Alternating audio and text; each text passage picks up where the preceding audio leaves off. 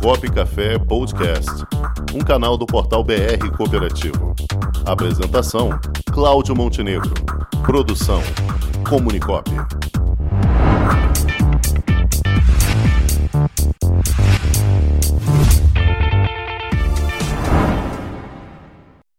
Boa tarde, Miriam Lund, nossa planejadora financeira. Boa tarde, Montenegro. Boa tarde, Rangel. Miriam, bom? Boa Miriam, tarde, ouvintes. A pergunta Hum. que não quer calar, onde vamos parar, Miriam? É, realmente é, é de suspirar, né? É uma inflação extremamente elevada, ela continua pressionada aí, ela vai ultrapassar os 10, como o IPCA 15 já indicou. É, ela vai ser divulgada aí lá para o lado do dia 10. Ela deve vir também é, elevada, né? Não tem dúvida, mas é, o Banco Central já está agindo, então já existe uma política monetária né, voltada para enfrentar a inflação. E a melhor forma de enfrentar a inflação né, é aumentar a taxa de juros, né? Digamos, esse seria o remédio tradicional, só que existe um efeito né, de uns seis meses aí para que isso aconteça. E nesse momento a gente está com crise hídrica, a gente tem uma série de, de problemas também que estão o retorno da economia, que está vindo muito forte, é, falta de produtos. Então, isso tudo faz com que é, a inflação ela permaneça alta. Então, se você for olhar, a inflação de serviços também está muito elevada, não é só alimento. Então, se você for olhar tudo que é essencial, né? Transporte, alimento, né? E os serviços que você precisa em geral. Tá tudo extrapolando. Mas é, a gente acredita que já comece a sentir uma mudança já a partir do outro mês. Não agora, agora vai ser alta, mas é, ela pode começar a reduzir, pelo menos é nesse sentido que o Banco Central espera. A taxa deve fechar em pelo menos 8,25. O Banco Central vai subir mais a taxa se precisar. É possível que a taxa chegue em dois dígitos para segurar a inflação, a taxa da economia, né? É, tem um lado ruim que vai aumentar os empréstimos. Então, quem quer empréstimo e financiamento vai ter aí os juros é, aumentados né, durante um período. E a gente sabe que depois, para baixar, as instituições financeiras levam um tempo né, para baixar a taxa. Mas é um remédio amargo que é necessário porque a inflação ela é muito pior, porque a inflação corrói o poder de compra e ela acaba afetando muito mais a, a população, digamos, mais, é, mais carente. Então, a gente vai ter que aguentar o remédio amargo aí, Angel, que é o aumento da taxa de juros e esperar para que ela suba só mais um mês, não tenha e que ela realmente é, comece a, a, estabilizar. Mas, é, enquanto isso, a gente tem que encarar ela de frente e começar o que a gente já vem falando, porque isso aí não é tanta novidade para quem está acompanhando a gente aqui, porque Sem já há muito tempo a gente vem dizendo é, que o cenário requer que a gente tenha cuidados. Está acabando a pandemia, as pessoas saindo, tem que fazer a reserva de emergência. Eu tenho que guardar dinheiro, né? Então, justamente para fazer frente à emergência, né? Tem um livro maravilhoso que eu estou lendo agora, que eu recomendo para todo mundo. É um livro que saiu agora, em 2021, que se chama Psicologia Financeira, do Morgan Russell, H-O-U-S-E-L. Esse livro, Psicologia Financeira, ele mostra assim, muitas coisas interessantes. Ele é gostoso de ler, porque ele é cheio de histórias. Sabe? Montenegro, que você podia ler para a gente trocar umas ideias aqui, Sim, hein, Rangel? ler Psicologia esse financeira. desafio? Sim, Desafio aí. Porque Desafio é, aceito, tá aqui. Psicologia Aceito? financeira. Isso. Porque vocês vão adorar, porque são histórias, ele, esse ele é muito rápido e ele vem cheio de histórias de personagens que a gente conhece, né? E mostrando efetivamente que lidar com dinheiro, muito mais do que técnica, do que entender mercado financeiro, é comportamento. Então, é, o livro mostra isso. Quer dizer, quem está bem de vida não é porque conhece o mercado financeiro, é muito mais porque tem um comportamento de avaliar as despesas, de economizar. E a gente já tinha comentado aqui, ele volta a enfatizar aqui, né? A importância da felicidade. Como as pessoas que é, fazem reserva, que têm dinheiro, que economizam todo mês, como elas são mais felizes. Porque se a gente for olhar, o que, é escasso na vida da gente? É tempo e dinheiro, né? São duas coisas escassas, né? O dinheiro, quando você se habitua a juntar ele todo mês, ele vai te trazer uma tranquilidade, né? Então ele faz você dormir bem, ele sabe porque as emergências a gente não tem como avaliar, né? A emergência que chega. Então, a inflação subiu, a gente não tinha como saber disso a priori, que a inflação ia aumentar, que eu ia no mercado e ia gastar mais, é, e aí que eu fiquei doente, ah, que eu precisei de dinheiro, ou precisei ajudar minha mãe, nada disso a, a gente tem essa, essa percepção a tempo de se planejar. Então, o dinheiro permite a liberdade, né? Permite é, que você faça muito mais do que conhecer aquelas siglas, né? Aquela sopinha de letras. É, é, a gente começar a separar dinheiro e, e guardar, né? Ter esse, esse domínio, né? É, da própria vida. E ele traz um exemplo interessante, que ele diz o seguinte: você quer ficar rico? Então aposta no tempo. Então, o exemplo é muito legal. Se eu te perguntar assim, Rangel, 8 mais 8 mais 8 mais 8 mais 8, 9 vezes. Quanto é que é? 8 mais 8 mais 8. Esse é 8 vezes 9, né? Sim, claro. Set 72, 72, certo? 72. É fácil de fazer, fizemos rapidinho. Agora, se eu te perguntar 8 vezes 8 vezes 8 é. vezes 8 vezes 8, 8 é 9 vezes, quanto é? Preciso de uma calculadora. É, 8 elevado a nona.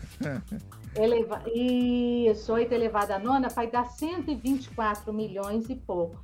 Então, e é isso que acontece com o dinheiro da gente. A nossa cabeça, ela só funciona de forma linear. A gente só consegue somar. A gente não consegue multiplicar.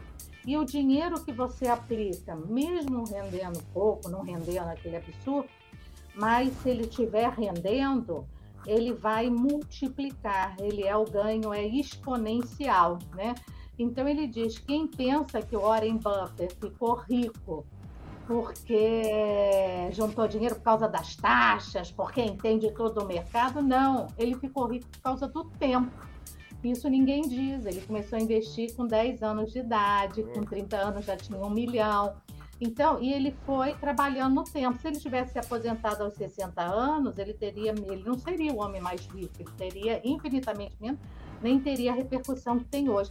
Então, o que muda é você começar e fazer sempre, né? Então, você começa e junta e junta sempre, né? Agora, quem tem aquela ideia de que o viés, né? De que, ah, não, tudo vai dar certo, eu começo depois, começa semana que vem, começa o mês que vem. Então, você começa a adiar decisões e perde o impacto desse exponencial, né? Que é fazer o seu é, dinheiro crescer para você poder ter uma, né, uma vida legal, né? Ter, ter uma vida aí de riqueza, né? E agora tem um terceiro ponto aqui que eu gostaria de mencionar, o Montenegro, Sim. que é o seguinte. É, que as pessoas começam a ganhar dinheiro, e aí tem umas que ficam na ganância, né? Tem que ganhar mais, tem que ganhar mais. Então, que outro ponto importante é você saber o que, que é suficiente para você, entendeu? O que, que é suficiente. E aí eu convido todo mundo a fazer um exercício. Qual é o exercício? É o seguinte: se você fosse se aposentar hoje, tá? Fosse se aposentar hoje, vamos lá. Quanto que você, por exemplo, receberia do INSS? As pessoas às vezes não consideram o INSS, acham que não é importante ouvir tanta gente. INSS é a única coisa hoje que te dá renda vitalícia. Não existe mais nada que você tenha renda vitalícia. Não existe. Ah, eu faço uma previdência privada complementar. Esquece. Não existe mais renda vitalícia. nenhuma delas. E você está mudando de plano, é renda temporária, renda por prazo garantido, renda por prazo determinado. Então, ali. Então, vamos lá. Se você tem direito a INSS, tá? Quanto mais além do INSS você precisaria se se aposentasse hoje?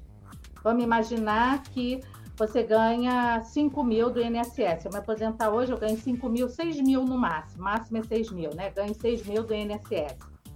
E é, eu vivo com. Aí você tem que fazer as contas, quer dizer, quando eu me aposento, plano de saúde, acompanhante, remedinho, né? Os gastos são maiores. Vamos imaginar que você diga que precisa de 10 mil. Então você tem que começar a trabalhar para ter uma renda de 4 mil reais. Então a gente tem que trabalhar hoje de trás para frente, né? Quer dizer, uhum. o quanto que eu preciso se eu fosse me aposentar hoje e procurar trabalhar para ter essa renda é, de 4 mil. E para você saber quanto que você tem de, você precisa de renda para ter 4 mil, tá? Renda vitalícia para te sustentar. Divide 4 mil por meio.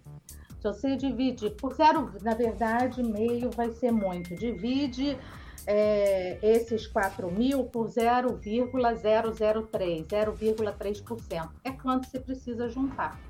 Então, é a Legal. conta. Vamos ver aqui? Então, quanto? 0,03? 0,003. Ah, 003. Isso.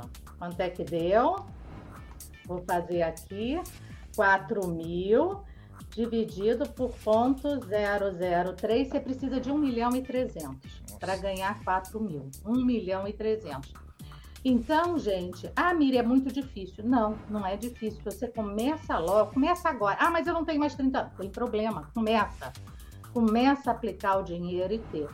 Então, por isso é que eu digo para todo mundo, não dispense INSS, não faça pouco caso de INSS, que é renda vitalícia, porque juntar um milhão, um milhão e pouco, a gente acha que é muito. Não é. É o necessário para você ter uns 4 mil reais, 4.500 por mês. Então, é... o negócio apertou, né? Agora o calo apertou, né, Montenegro? Agora é. o bicho Agora... pegou, né?